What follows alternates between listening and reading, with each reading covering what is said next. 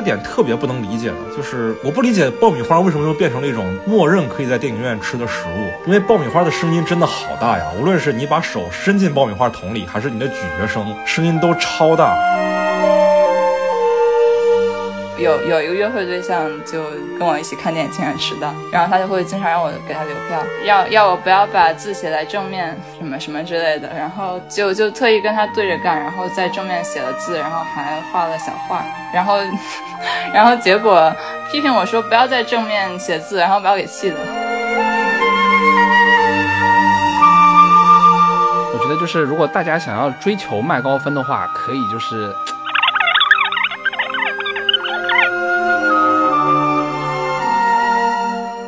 大家好，欢迎收听散场通道，我是麦高芬。今天来录一期关于观影礼仪的特别节目啊！这期节目其实我早就想录了。然后今天跟我一起聊天的朋友呢，除了老朋友阿润以外，还有一个新朋友，就是隔壁台有台鸡零狗碎的小狗老师，对吧？啊，不用叫老师，不用叫老师。但是我觉得可能你们台的。听众有部分人也会认识我呀，因为不是有些流量是从我这儿过去的吗？对对对对对对对对，我台操办至今关系最亲密的有台鸡零狗碎。对，嗯，大家好，我是阿润。今天这个节目其实我们不是聊电影本身嘛，它这个特别篇其实想聊一下看电影这件事情。那什么叫观影礼仪呢？就是我认为在电影院这样一个公共空间里，所有的观众都应该默认遵守的一些行为和规定。让我先提一个问题：你们的这个观影的礼仪的。知识是从哪里来的？呃，看电影看多了的一种默认的自觉吧。我觉得，就是如果在电影院看电影的时候有人打扰到我了，那我会注意到以后自己不会再去做他那样的行为。麦高芬，因为你是电影学院的嘛，所以你的这个是是因为你是电影学院的，所以你会。更注意吗？没有没有没有，完全没有。比如说，我们讲到这个观影礼仪里面最基本的，也是最常被人冒犯到的一条，就是平射这件事情嘛。我们都知道平射这个事情是错的，是不好的。嗯，但是其实电影学院的人平射特别多。我之前发过一条朋友圈说，这个比平射这件事情更令人作呕的是什么呢？是电影学院的人平射发朋友圈，就自己学这个专业，但是对这个专业没有尊重，这是让我更不能接受的一件事情。就是其实你们的教学上是不会强调观影礼仪这件事情的，是吧？对对对，我们教学。教我们的是做电影，而不是教教我们看电影。就刚才小狗问这个问题，我录之前其实就在想这个事儿。从最近一两年就回国之后，才才开始意识到这个问题的。因为感觉在国外看电影的时候，不是很经常能遇到被冒犯到的。其实我之前在国外看电影的时候，也没有意识到评射是不对的，但是周围就没有人评射，所以我也不会想到评射。哎，呃，也就是说，其实你回到国内意识到这件事情，反而是因为自己被冒犯的多了，所以才。会意识到这个事情的重要是吗？那我还蛮好奇的。阿润说的这个，就是你在国外没有意识到观影礼仪这件事情，我一开始听还比较意外啊。我以为是说国外比较不注意观影礼仪，因为我看那个你像费里尼的意大利电影里面，就包括那个天堂电影院里面，其实我得纠正一下，天堂电影院不是费里尼的，对，不要不要产生歧义啊。你看很多国外的电影里，其实国外电影院的环境特别混乱。那你看那是意大利电影，而且什么年代啊？意大利不行是吗？我觉得年代也不一样啊。我觉得麦克风，你刚刚说那个很有意思啊，比如天堂电影院，然后我刚刚在想。那个之前那个一秒钟，它里面电影院的那种热热闹闹的感觉，其实是不太行的啊。当然是不太行的。对，但是它你放在那个情境中，你会觉得 OK 啊。就是我感觉那是一种社区里的电影院，就是大家可能都非常认识，然后就聚在一起看电影的感觉，对吧？他们那个电影院跟我们现在的这种买票进场各看各的这种电影院还是不太一样的啊。他们的社区感更强，所以他们闹哄哄倒是没有什么问题。哎，聊这事儿也蛮有趣的。北京有一些酒吧嘛，然后周末也会放点艺术电影，我之前也去。看过，就发现，在那边其实你就没法要求观众去遵守观影礼仪，因为那边首先就是一个商业场所，那么卖酒的嘛，也有人评射什么的，但是你就是没法去去阻止他们，因为这个环境它就不是一个电影院的环境。所以，我们今天聊到这个观影礼仪，还是针对电影院这个空间，还是针对我们当下这个时代来聊这个事儿。当我们去电影院看的时候，当你们二位作为观众的时候，那哪些行为会冒犯到你们呢？嗯，我觉得说话说话特别烦。呃，我记得是那个 Rick and Morty 吧，哪一季我忘了，巨头叫那一集，就是。天空中出现了好几个巨大的头，然后要把抽地球人过去唱卡拉 OK 比赛，有记得那集吗？然后那集地球人对天上的巨头产生了莫名的崇拜，呃，于是就有一个人成立了个宗教，就把他认为不符合道德标准的人全都绑着气球放上天，除了有小偷什么的，还有一个人身上被挂了个牌子，写着 Movie Talker，嗯，就是在电影院里说话的人，然后嘴巴还被贴上了胶带放到了天上，在哪儿都是一个通识啊，就电影院里不应该说话。就我觉得在电影院里就不该出声，其实就看电影就应该安安静静的看嘛。就是你刚刚说《Rick and Morty》里面有那个对 movie talker 的一个惩罚嘛，然后我比较喜欢有个电影是那个《上帝保佑美国》里面也有一段是对 movie talker 的一个惩罚，一个大叔和一个萝莉吧 开枪把那些 movie talker 全杀掉了，啊嗯，特别爽。说到说到出生，我还有一个很 creepy 的一个体验。呃，有一次是在学校附近的一个美术馆有一个特别放映，坐我们附近有一位老先生，然后他戴着假牙，感觉他是在下意识的，然后用那个假牙发出咯吱咯吱的声音，不是说话的声音，但是整个让人听起来就特别的难受。看的什么片子呀？看的是卢丹的恶魔，本身就是一个非常 非常让人难受的片子。哎，但其实这个事儿我稍微有点矛盾啊。就阿润刚才说那个情况，我原则上认为啊，在电影院不应该发出任何跟电影无关的声音。什么叫跟电影无关的声音呢？就比如说你看一喜剧片儿，你笑，我觉得这个事儿是合理的，因为这是电影在引导你。嗯你看一比较悲伤的片子，你哭发出声音，这个也很正常，也是自然的。嗯，那比如说恐怖片，有些人会会会叫两声，我觉得也可以接受，因为这毕竟都是都是入戏嘛。嗯，对，甚至你比如说像当年《波西米亚狂想曲》在国内上映的时候，出了卡拉 OK 版，整个片子是带着那个就跟 KTV 里那个滚动条一样的字幕的，就是大家可以全场合唱的。我觉得这时候唱其实也 OK，、也可以接受。嗯，我觉得只要你的声音是由电影引导发出的，我觉得都还都可以理解吧。当然你也不能笑得太离谱嘛，是吧？但是有一种情况，我是比较难判断这个事儿该怎么办的。就比如说有些人在电影院里睡着了，然后他打呼噜，就是你说这个事儿，他也不是有意的，但是呢，他也确实影响了我。但是我如果去阻止他吧，我还觉得影响他睡眠质量，这个时候我就会特别纠结。我当年看那个《零零七 Skyfall》大破天幕危机的时候，我当时看的首映嘛，有一段情节是邦德跟 M 夫人躲到了他以前那个庄园里，然后躲避那反派的追杀，然后他们在准备准备防御工事嘛，哦，所以那段相对来讲情节会节奏慢一点。是苏格兰的戏。就是有一哥们儿就在后面睡着了，我能听见他的呼噜声。结果邦德在试验他的那个家里的老猎枪的时候，我旁边的朋友就悄悄跟我说了一句话。当然啊，在电影院里悄悄说话，其实原则上也是不对的，但是他确实跟我说了。嗯，我朋友跟我说，说我估计待会儿邦德开枪的时候，后面那朋友就醒了。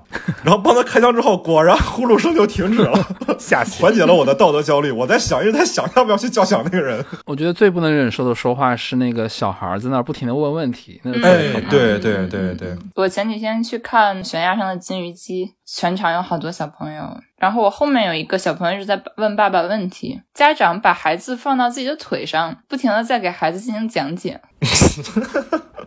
其实确实，宫崎骏就是动画片嘛，肯定是少儿观影重灾区，这这这也没办法嘛。但是我之前看《龙猫》的时候，大概是前年吧，我还特意挑了一个郊区电影院，我当时一进场就突然进来好多中小学生，我当时心里其实就凉了半截，我觉得这场没什么观影质量可言了。但是呢，令我意外的是，居然真的全场没有一个人出声。然后看完之后，我突然有点难过，就是一方面是为我自己小人之心夺了人家君子之腹，嗯稍微有点愧疚，嗯另外一方面是，你说这些孩子们在他们这个年纪很小这个年纪里就已经可以在大荧幕看宫崎骏了。但我其实我看宫崎骏挺晚的，开始了解这个电影之后，而且还是在电视上看的，感觉自己的童年比他们要单薄一些。就聊到小孩这事儿，还有一个情况比较麻烦，就是呃，有些片子可能不是那么特别适合小孩来看。对，然后小孩看一半开始哭，开始闹，开始跟自己的父母求着要走。嗯嗯嗯，你说懂事儿一点的家长，可能也就带着孩子出去了；比较不懂事的家长，他们可能也能意识到，呃，小孩不该哭。但是我见过最离谱的是，直接在电影院里骂自己的小孩。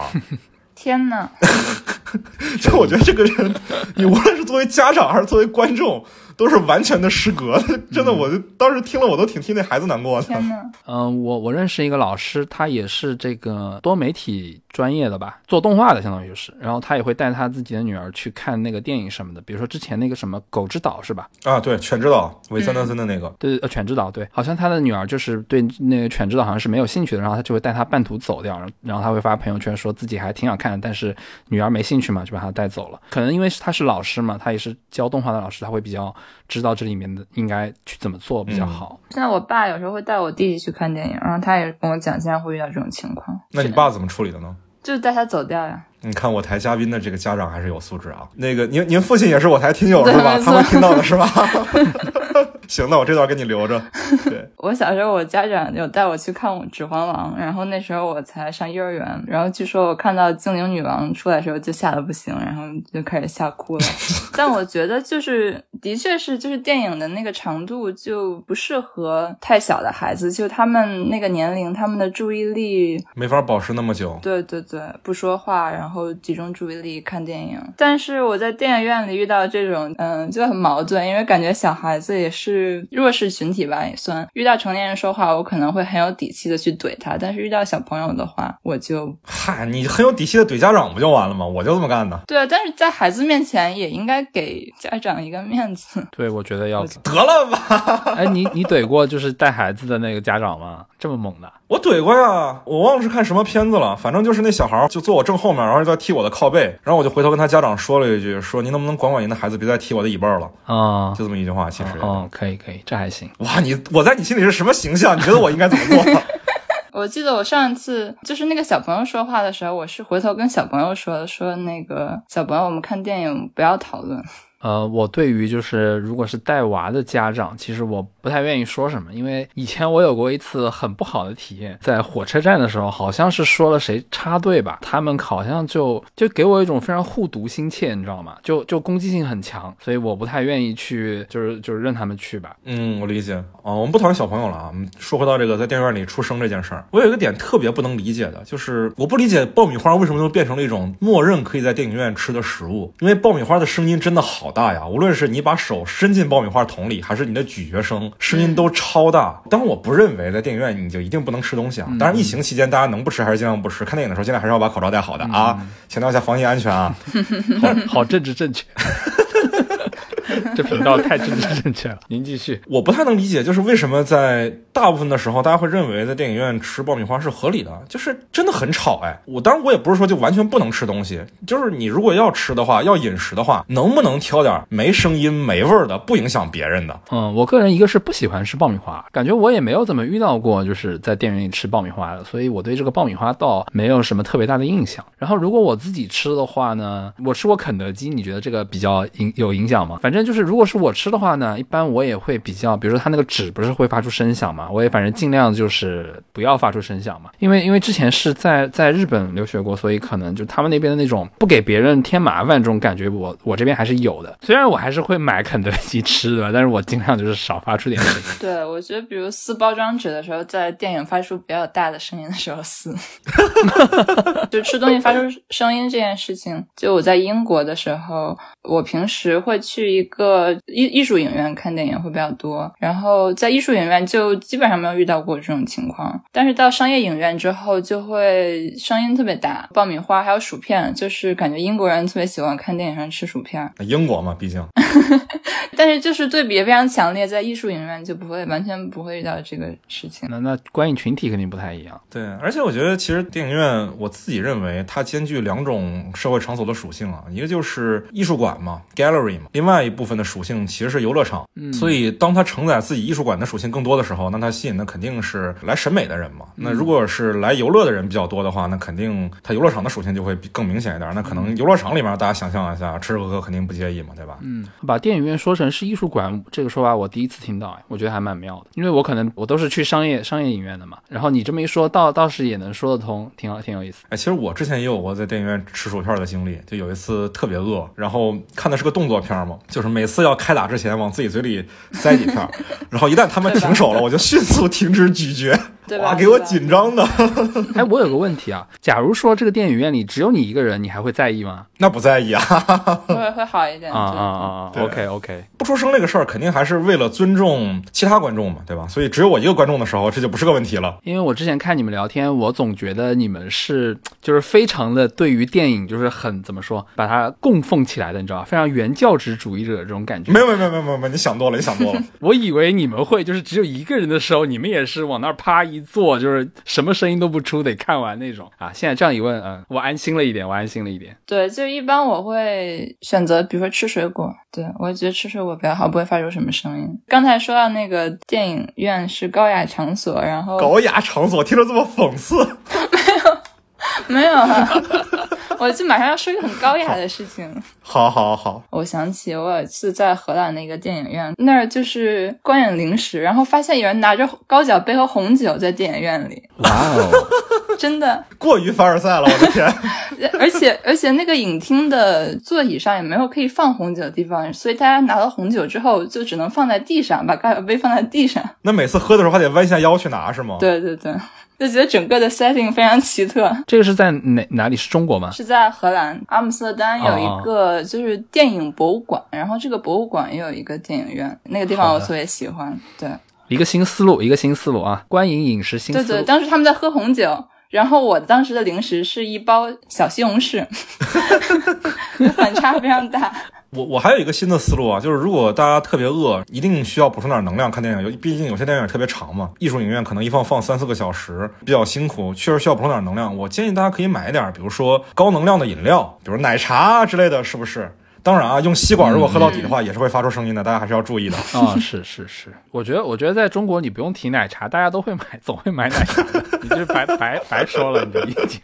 毫无参考价值。然后这个声音我最后再讲一个，我是第一次看到，我之前看了一个视频，他讲的是给盲人看电影，会有人来解说这个电影的，就是他可能会描述那个画面吧，就就是一个声音吧，对吧？但是很温暖。然后我就看到那个里面那些人可能就在听那个电影，然后会听那些描述什么的，哇，特别好那个感觉。你们知道有这种吗？啊，我知道这种。当年娄烨拍《推拿》的时候，其实他还特意考虑了盲人的观影情况，因为《推拿》本身是讲这个嗯盲人推拿的事儿嘛。哦，所以他片头的那个报主创的时候，他还配了声音，把那个主创表给念出来。啊，我觉得这个还挺细节的。哦毕竟他很多主创里头的主演其实都是真的盲人，嗯他们没法在银幕上看到自己的名字，但是可以坐在电影院里听到自己的名字的时候，哎，还是挺好的一件事情。嗯，挺好的，因为我我之前会关注就是聋人社群看电影的情况，不仅是聋人社群，就是听力障碍群体。在英国电影院的时候，就是它其实那个字幕也会描述，比如说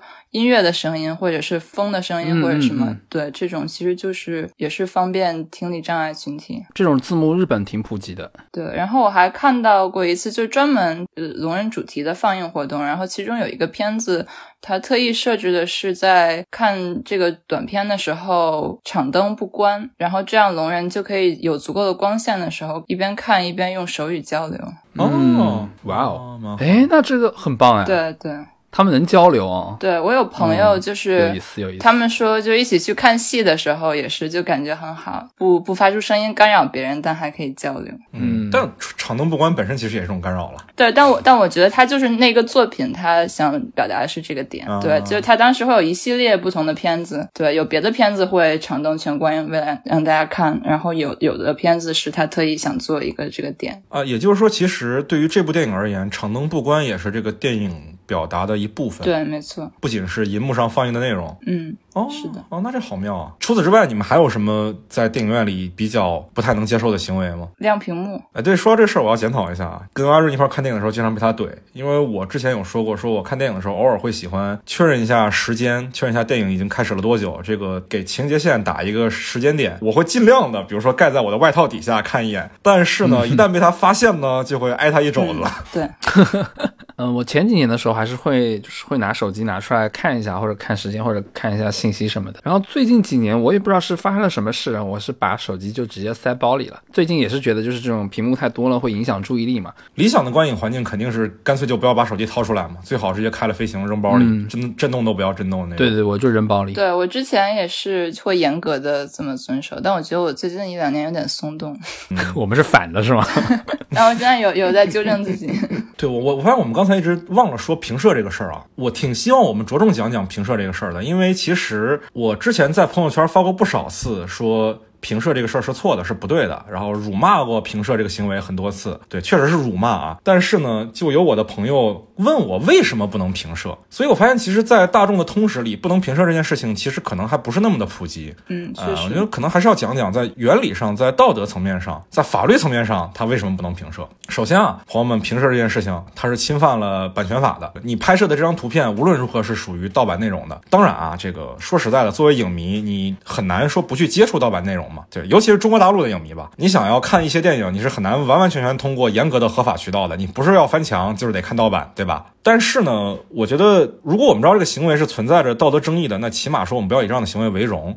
当别人制止你的时候，不要理直气壮的怼回去，这是第一。就是法律层面上，这个事儿确实侵犯了版权法。之前我在北京电影资料馆看《战争与和平》的时候，资料馆的负责人之一沙丹老师嘛，就是微博上的奇爱博士。那天是北影节最后一场，所以他有出来跟我们讲一些话。就首先是不要评社，就他说了一个事儿，其实还挺让我难受的，因为我们电影节很多的影片都是从国外向版权方申请来的拷贝，有版权方直接就在社交网络上看到了评社的图，然后就来质问我们这边北影节的策划人，说为什么我们把我们的拷贝给你了，但是却有盗版的内容在网上流开了。就是大家可能觉得拍张照片不是什么特别大一件事儿，但其实这个事情就是伤害了人家的版权利益。法律层面上是这样的，就是这个事儿在香港是足够拘留的，香港评社是真的可以拘留的。就如果你不跟我说这些国外的这个他们很严肃的态度嘛，其实我很难想象，就是就是评社是比如说是违法的，或者说它是侵犯版权的，它它非常不好嘛。嗯，就是我即使知道，但是我还是很难认识到，因为我从来没有被这么严肃对待过嘛。当然，除了这个，我觉得法律层面是比较形而上的层面。我觉得另外一点，我作为同场观众而言，我抵触屏摄这件事情，就跟阿润刚才说的一样嘛，因为它一定会亮屏幕，而且屏摄比一般的亮屏幕更讨人厌的是，屏摄的人一定会把手机举起来，一定会影响到后排观众，甚至他两侧观众的观影体验的。当然，除了这一点，我自己作为电影学院摄影系出来的这个摄影专业的人，我会觉得，如果我是一部电影的主创，尤其是摄影部门的主创，我创造的画面被你用手机屏幕对着那个屏幕翻拍下来，它对于我的画面是有歪曲的，一定是有的。你不管你手机是几万块钱手机，你哪怕拿相机来拍，你的画面都是有歪曲的，都是有变形，颜色会不准的。然后你再把这样的照片给别人看，那你其实是歪曲了我的作品啊！我不光布了多么的细致，但是到你手机上一拍，什么都看不出来了。然后你说这是我的电影画面，那我会很 难过的，我很受伤的。所以从主创的角度来讲，我也觉得我们应该去尊重这个作品本来的意思，不应该去评设。我觉得这个我和阿润都是设计师，应该会更容易跟你共情一点。但是可能普通人如果是非设计专业的，我觉得他们你即使这么跟他说了，他可能还得反应很久才能理解你在说什么。我之前也说过嘛，说电影学院好多人评社而不自知呢。哎，说到这个事儿又特别生气啊！也是之前北影节，呃，我们学校我们系摄影系啊，有一个师哥去看《美国往事》，然后拍了个九宫格出来发了朋友圈，我在底下评论说 评社不好哦，然后他怼我说我自己花钱买的高价票，凭什么不能拍了？我当时就哑口无言了，就这还是我北京电影学院摄影系的师哥说出来的话。所以我觉得今天也是要讲一下这个事情，就是评社这个事情，无论是从道德上、从法律上，还是从尊重作品本身原意的这个层面上来讲，它都是不好的，都是不对的。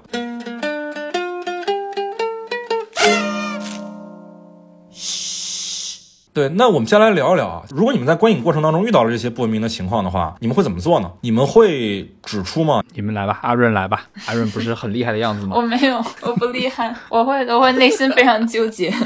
真的假的？我麦高峰跟我说的感觉，你已经是那种大师级了，快点来吧。我我会指出，我我会指出的，但是我指出之前内心会很纠结，就是我跟很多女性朋友讨论过，就是大家都会这样，就有点害怕，但是还还是会指出来。就我去看一九一七的时候，我可生气了，有对情侣在一直在聊天，然后是我先怼了他们两个，然后他们两个还在聊，之后他们旁边的一个大哥就也开始怼他们，还是不听，最后那个大哥直接把情侣里的男方从座位上拎了起来。拎了起来，我靠！没有大打出手，哦对，但是就是感觉有小规模的啊肢体冲突，然后他俩老实了吗？没有没有，后来他们好像就打出去了。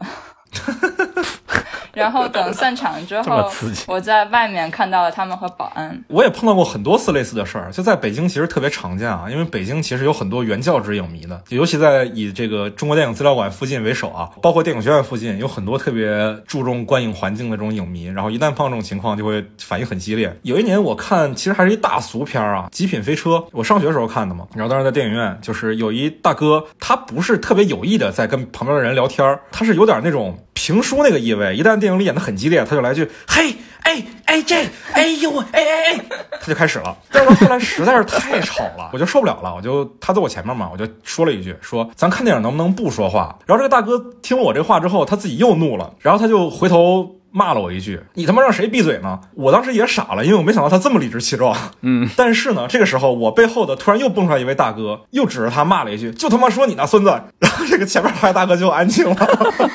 确实有时候需要这种舆论的力量。对对对对对，但其实这不是我最离奇的一次观影经历啊，就是还有一次经历是在看那个《比利林恩的中场战事》的时候，这片子我看了好几遍啊。然后有一次看的时候，我后排呢有一对夫妻在嗑瓜子儿，而且他们是从塑料袋里拿瓜子儿出来嗑，就特别吵。我说了四五次，让他们能不能不出声。能不能别嗑瓜子儿了？我也感觉到他们被我说的烦了。我在最后一次说你能不能别嗑瓜子儿了的时候，就那对夫妻里的大姐突然冲我吼了一句：“我嗑你家瓜子了吗？”我，然 后我就懵了，成功把论点转移了是吧？对，诡辩大师。当时我确实不知道怎么反驳他，但是我干了一件更损的事儿，就是我坐倒数第二排嘛，然后他们俩坐最后一排，最后一排也就他们俩两个观众，因为那场人其实很少啊，小厅。我整场电影后来就站着看了。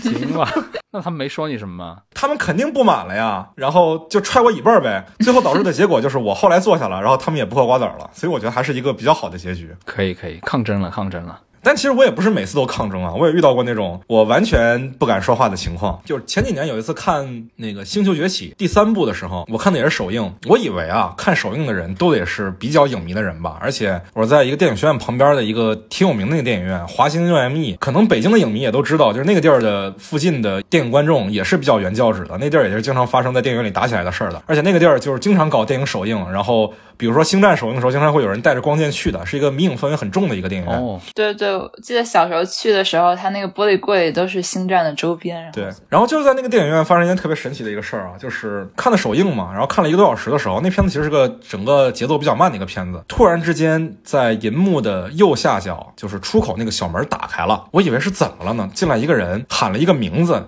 喊的巨大声，我当时懵了，我说是怎么着？警察来抓逃犯了吗？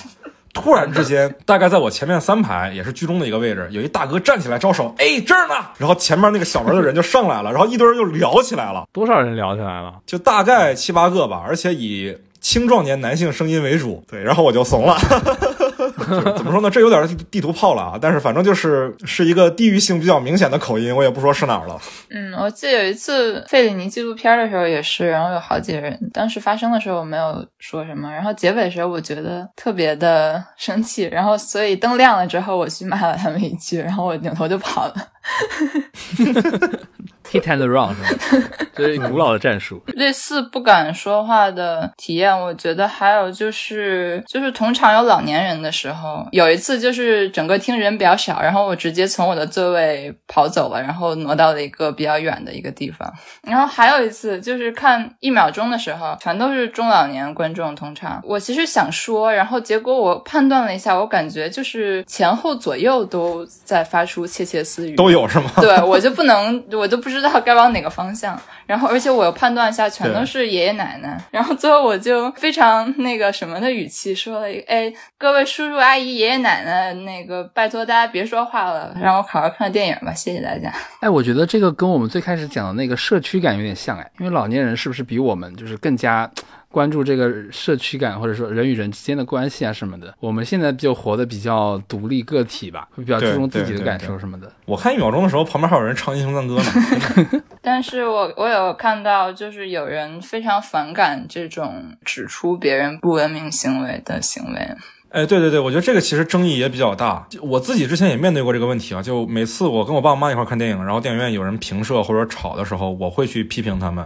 但我爸我妈就说了，说你批评别人的这个行为本身是不是也影响了其他人观影呢？就很纠结，因为我刚才也说，就是其实，在阻止别人之前，我自己心里就会很矛盾。其实一方面是会影响别人观影，但实际上一直在制止别人，也会影响自己观影。对对，尤其是情绪这件事情。对对对，就是大家不要以为，就是我们这种会在电影院里制止别人不文明行为的人，制止完了就能继续心如止水看电影。就是每次其实都要做一番心理交战。是的。做好了被打的心理准备，才敢说这样的话。就是从我的角度来讲，这个事儿当然存在一定争议，但是就我个人而言，我是权衡过利弊的。就我没办法忍受这么长时间的持续的声音。就是如果有人只说一两句话，一般我不会太当回事儿。但如果他一直说，我肯定是要解决的。就不然的话，接下来没法看。嗯，就是如果权衡之后，我觉得这个事儿会持续影响观影的话，那还是要制止一下。对，就一开始会给他一一点机会吧。呃，有一次就是在资料馆看费里尼纪录片的时候，那天就就吵了好多次。然后结束之后，我就看到有人发短评，就是在说说那个制止不文明行为的人，你们的行为本身也是不文明。然后那场我也怼了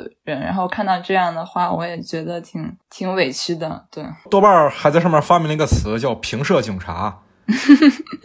那你要说我是平社警察，我就是吧？怎么说呢？我要是警察，那那些就是罪犯呗。我觉得总有人要站出来吧，总有人要站出来吧。对对啊，如果你们也是在乎观影体验的人的话，那我觉得我跟你们的分歧肯定没有我们跟平社的或者说有不文明行为的人的分歧要大。那为什么还要把矛头指向我呢？我觉得挺可笑的。哎呀，这这就聊到说，国内有一个情况，就是如果一部电影里面的主演人气特别高的话，往往会出现这个问题。哇，太危险了。在此提两部电影吧，我觉得提这两部电影，大家心里大概有数了。王源参演的《地久天长》，以及由易烊千玺参演的《少年的你》，我对这两个片子没什么意见啊。但是这两个片子的观影体验是我近几年最差的。相比而言，《少年的你》还更差一点。我旁边有个粉丝，从易烊千玺的名字出现在银幕上，他就开始拍照。中间有一段情节嘛，是易烊千玺把周冬雨给壁咚了。我已经之前跟他提过了，说不要拍照了。他其实拍演员名字的时候，我是没有去提醒他的，但是他中间一直在拍那个易烊千玺壁咚周冬雨那个情节的时候呢。他直接开始边抖腿边尖叫边平射，我停了。我所以其实这回前两天我去看《送你一朵小黄花》的时候，我发现没有人平射，我心里还是挺挺意外的。嗯，我刚刚想了一下，我为什么不指出啊？因为我觉得就是好像还是对我来说有点无伤大雅。然后我我其实是有会指出的地方的，就是在那个我大概初高中的时候，那时候我在苏州嘛，街上就是会有很多扒手，你知道吧？他们会骑着自行车，然后就开始扒，就是那个前面的人的那个口袋啊什么的。这种情况我每次都会喊的。那个时候我觉得就是我的正义感会出来的。警犬，警犬行为，警犬上线。对，在电影院里，我一般就不会有这么强的正义感，因为我也没有，其实我没有遇到过你们那种特别极端的情况，比如说在后面一直嗑瓜子啊，这种我其实没有，我可能都遇到的就是 亮一下屏幕啊，可能他打几句话他也就收进去了，我觉得没有特别极端的情况，所以我不太会去指出什么的。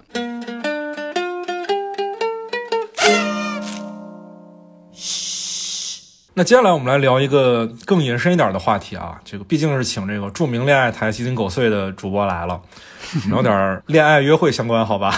好的，好的。就是当代的生活当中嘛，约会看电影是一个很常见的行为。那如果在我们去跟约会对象一块看电影的时候，对方做了不文明的行为，你们会？怎么想呢？我觉得这是一个非常尴尬的事情，因为你毕竟是约会嘛。如果去指出这个，这会不会很入印这个气氛什么的？会会不去这么做吧？然后可能人家也会来问你电影啊什么的东西的。就是我反而会会变成被阿润制止的那种人，你知道吗？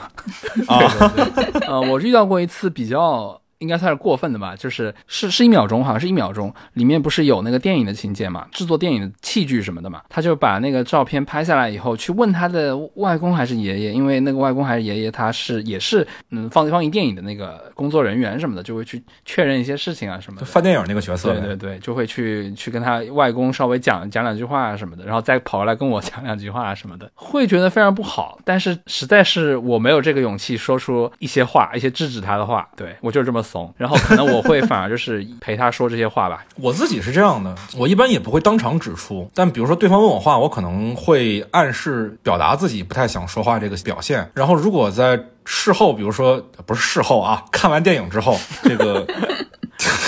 要这么遥远的是吧？一定要事后才才开始，都完事儿了再说，是吧？不是这样，不是这样的，不是这样的，不要是不是这样的。好的，好的。就是看完电影之后，比如说大家还会吃个饭啊，聊聊天啊什么的。这个时候我可能会提，比如说我觉得在电影院里拍照片不太好啊，我觉得我不喜欢在电影院里说话，因为在我看来，就是约会这个行为本来是大家是平等的嘛，就是我没有办法把我的价值观强行的加到对方身上，我只能表达我的观点而已。我不能要求他去认可我的观点，所以我只能去说。但同时呢，为什么我在电影院里不会去制止他呢？就是一般情况下，我在电影院里去制止别人，都是出于对方破坏了我的观影体验上来讲。但如果是一个约会来讲的话，如果是以约会为目的的话，那说明我一开始的目的也没有那么在意观影体验嘛。对，但是之前有一个情况蛮搞笑的，就是我之前喜欢过一个姑娘，然后这姑娘呢会在朋友圈发自己平射的照片，然后我就会去给她打小字，去小窗聊，跟她聊这个事儿，说我觉得平射不好。呃，她其实也还蛮乐意跟我聊这个事情的，她说她明白了。过了一段时间呢，我没有被她删，我也没被她拉黑。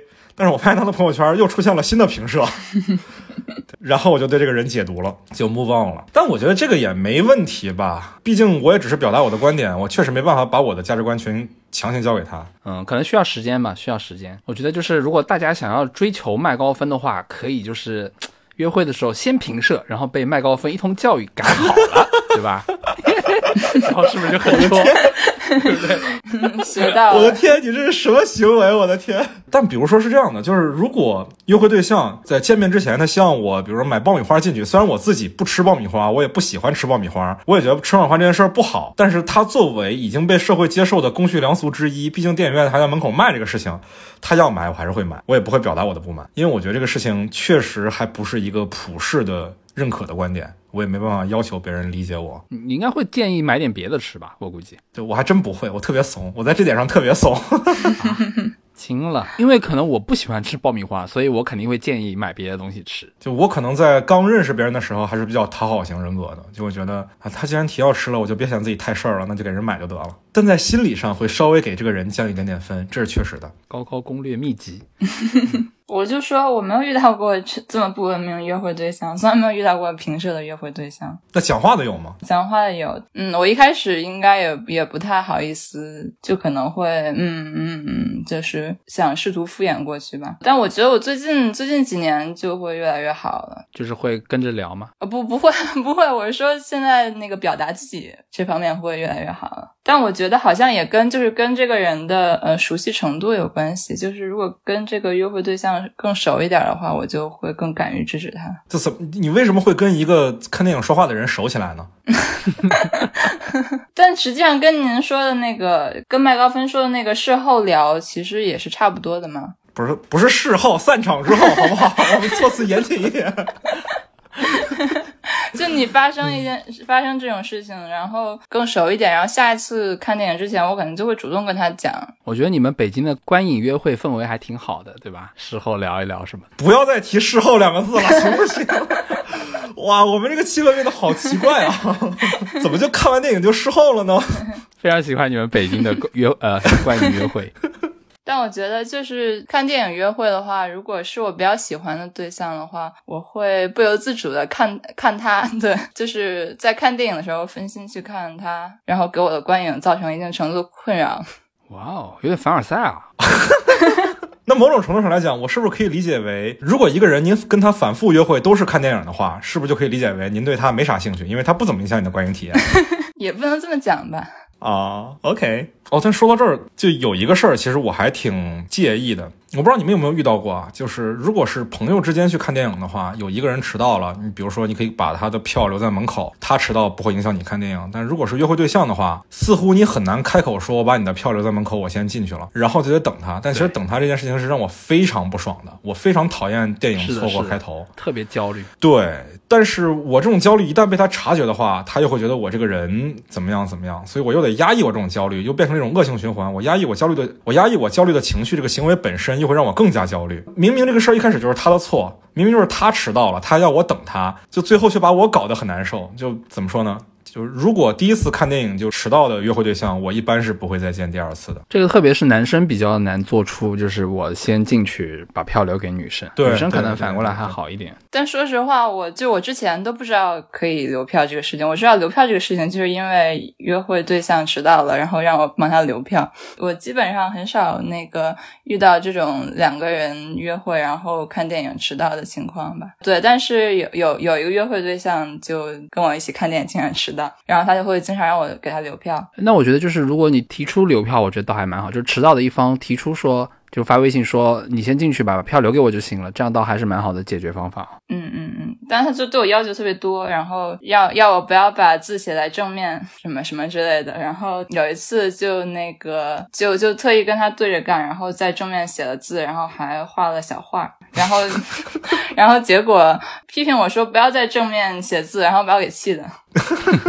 那我特别好奇一件事儿，就是为啥您还跟这个人频繁的约会看电影呢？我 也不知道。但比如说，如果我跟一个人约会的时候，他出于不可抗力，他迟到了，然后主动提出要我把他的票留在门口，我会对这个人印象很好。然后如果我因为不可抗力迟到了，在我表达歉意之前，他就先提出说，那我把你票留在门口了，我也会对这个人印象很好。但是但是你千万不要先进去啊，你还是要等他，高高对吗？我我不不不，如果他让我留票，我真的会留票，我真的会留票。这怎么可以呢，高高？那为什么不可以呢？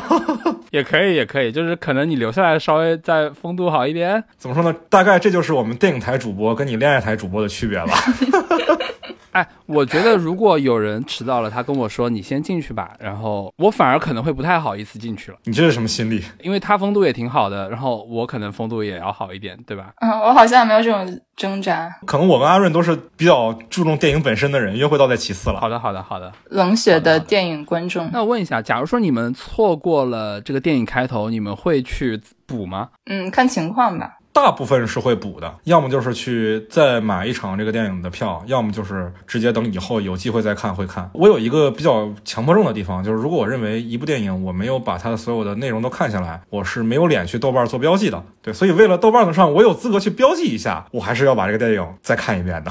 我好像从来没有因为等别人所以迟到过电影。我确保我错过电影开头都是完全因为我自己的原因。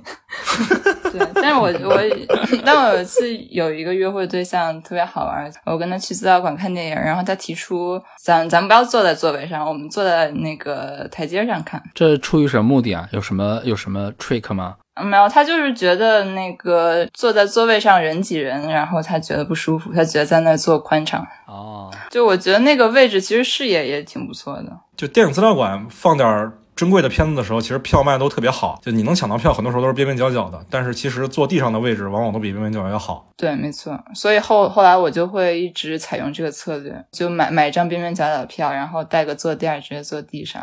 呃，其实其实说到这个，就其实还会。就是遇到很多我感觉还挺有礼貌的迟到观众，就是他们进来之后，我发现他们会先蹲在那个地方，然后确认自己的位置，然后再跑过去。哎，对，说到这儿，我想到一个点，我们聊到迟到这个问题嘛，其实电影院不文明行为里有一个点，其实大家很少谈到，但是我特别烦的一件事情，就是电影看电影迟到这个事儿，有时候是不可抗力，我们能理解，但是你迟到进来找座位的时候，能不能不要把手机的手电打开呢？嗯，对。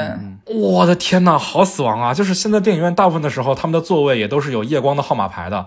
为什么就非要开那个手电呢？而且明明迟到是你自己的责任，你还要破坏别人的观影体验，非常难以理解。对，然后这我也忘讲了，就是那个在那个什么约会的时候，就是如果对方迟到了或者我迟到了，其实就是非常焦虑，就是因为我马上要影响到别人的观影体验了，这这点 让我焦虑。嗯，相比而言，这点我觉得其实上海电影节做的不错吧。我没有留意北影节有没有这样的志愿者，但上影节每场，比如说你观众入场晚了，他们都会有志愿者，就是拿着一个特别微光的手电，指引着你，引导到你的座位上。那个手电的光非常之暗，以至于几乎不会影响到人，比这个 iPhone 的手机灯暗多了。以后那个智能手机开那个叫什么？开这个手电筒的时候可以定位一下，如果是在电影院就搞得非常暗，对吧？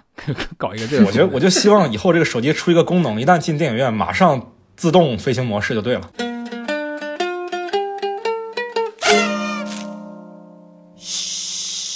其实观影文明这个事儿是一个普世的话题嘛，就是不少的影视创作者也是根据这个事儿拍过一些片子的。我记得零七年的时候，戛纳电影节有个片子嘛，叫《每个人都有他自己的电影》，也叫《致坎城的一封情书》，就是纪念戛纳电影节六十周年的一个片子。然后其中拉斯冯提尔拍了一个短片，那还是他自己演的，就是那个短片其实就三分钟啊，讲的就是事儿，就是一个电影节上一群。穿着正装的人在看电影，然后故事的两个主角呢，两个男的，一看就不是很熟。但是其中一个人因为可能感觉电影太无聊了，一直在尝试跟旁边人聊天，旁边人就死活不想理他。就是说话那个人就开始炫富，我白手起家，我是做什么做什么的。然后他感觉对方不太想理他的时候，就问了一句对方说你是做什么的？然后对方也就是拉斯冯提尔演那个角色，他演的只是一个普通观众啊。他说我呀，我是个杀手。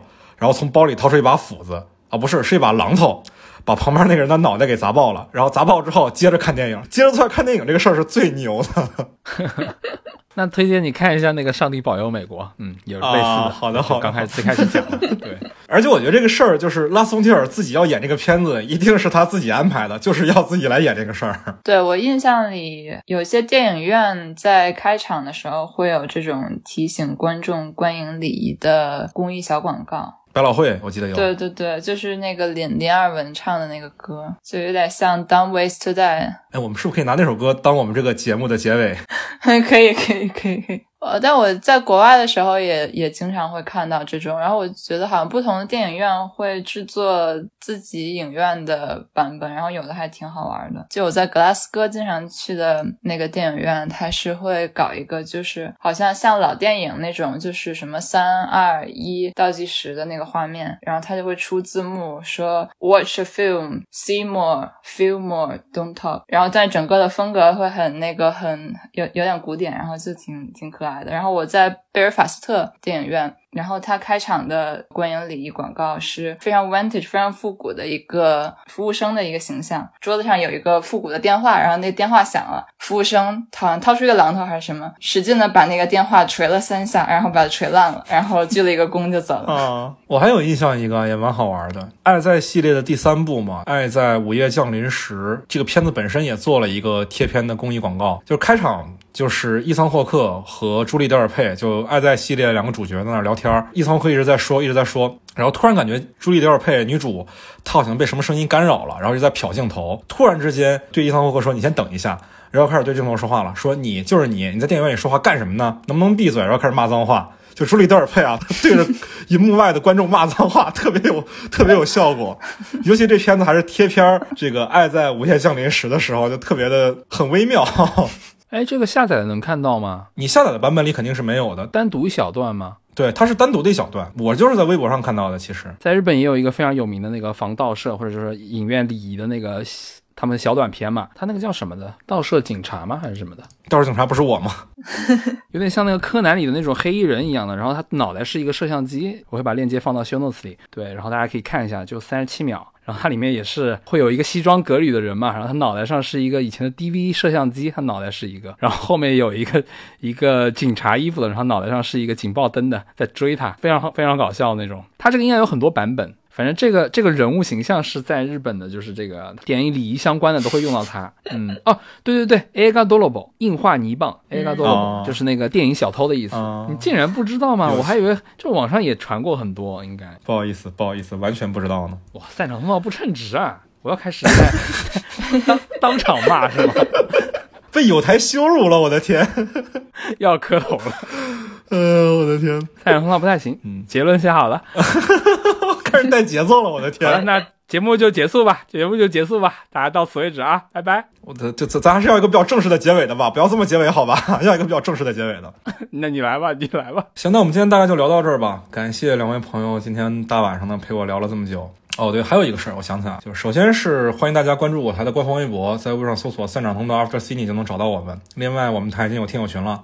在微信上搜索 After Cine，添加我的个人微信号就可以申请入群。今年二零二一年，阿润做了一些开年的明信片，我们也会在群里抽奖送给大家，欢迎大家加入我们的听友群。那我们下期再见吧，朋友们，拜拜，拜拜。电影快要开始，别聊电话，关上手机，我们都做得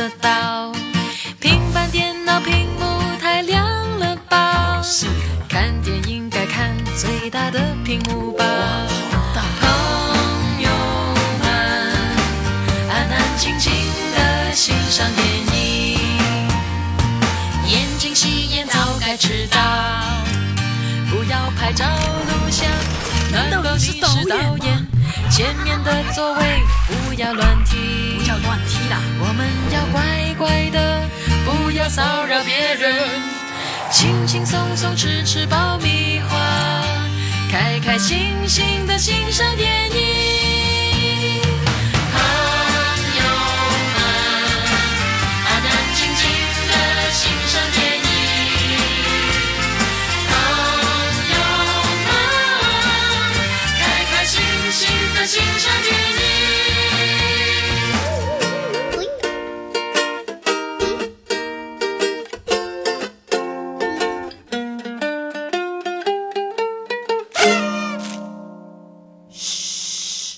是我有点好奇，就是电影结束之后，会会不会留下来看字幕走完的这种氛围？对，就其实我从小就一直挺喜欢，就是看完字幕的。但是就我小时候就跟家里人看嘛，但是看完之后就发现家长就很想走，然后我就就觉得很遗憾。然后但是等到对，在我在英国的时候，发现在英国虽然我之前讲的就是感觉观影礼仪大家做的很好，但是看完之后大家也没有留下来看字幕的。习惯啊，嗯，我想问的就是你的看字幕是真的看完字幕吗？还是说你可以容忍就是去看一下手机什么？你是在那等字幕结束？你是哪一种？哦，可以容忍会看手机啊，就基本上会觉得是亮灯之后可以看手机了吧？我的话是我以前是不会看电影字幕的，然后可能前几年因为漫威的那个事情，就彩蛋比较多，对，然后会留下来看一下字幕，然后可能会波及到其他影片嘛？我想是不是也留一下？但是我有另外一个东西，我是肯定会看完。字幕的就是游戏，如果把一个游戏打完了，我会把整个字幕看完的。然后因为游戏它参与的人更多嘛，所以有些字幕是可能会半个小时啊，什么二十分钟都有，特别长，对，特别长。但是我是舍不得关掉的，因为